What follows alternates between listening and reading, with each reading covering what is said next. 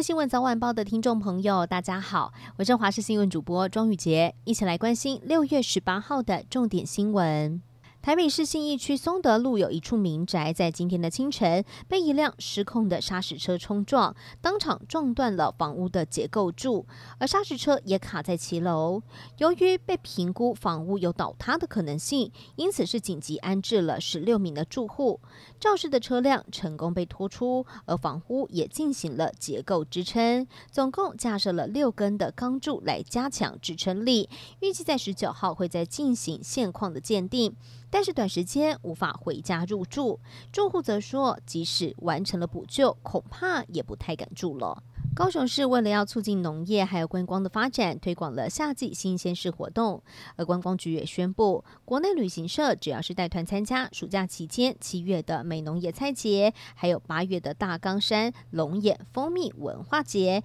每一团会加码补助一千元。再加上去年九月上路的国旅补助计划，平日住宿每一团可以补贴五千元，假日四千元，等于说每一团最高可以拿到六千元的补助。端午节快到了，除了传统的粽子，南部还有许多的特殊吃法，让人眼睛一亮。像是在嘉义，有店家把粽子切成了块状，或者是压平，在煎盘上面煎得金黄焦脆，然后再淋上新鲜蛋汁。不少的客人一吃，立刻爱上。而在高雄，也有冰店很有创意，把碱粽剪成一片片的铺在剉冰上，加入粉圆、还有芋圆等等的配料，古早味的碱总兵也很消暑。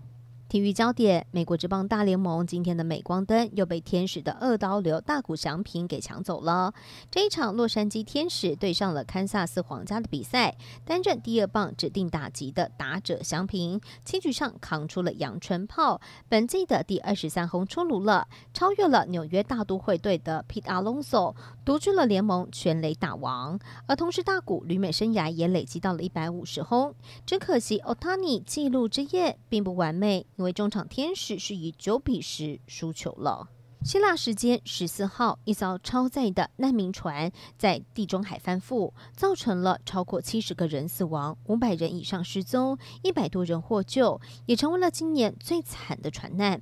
希腊政府已经逮捕了涉嫌人口贩运的埃及人，并且持续派出了直升机还有船只来找寻生还者。许多焦急的家属赶到了希腊，拿着照片询问亲友的下落。有一名十八岁的叙利亚青年在惊险的船难中活了下来，隔着围篱，激动地和哥哥相拥而泣，场面非常感人。国际焦点还要关注的是，在美中关系陷入谷底之际。美国国务卿布林肯在今天的清晨抵达了中国北京，展开两天的访问行程。下午两点半与中国外交部长秦刚会面，晚上两个人还会有工作晚餐。布林肯预计也将会跟中共中央外事办主任王毅会面，甚至可能会见到中国国家主席习近平。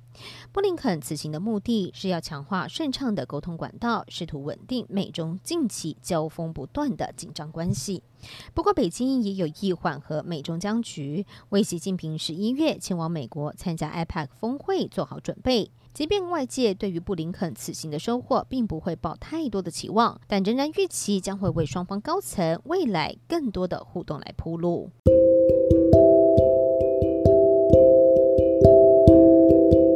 以上就是这一节的新闻内容，非常感谢您的收听，我们下次见。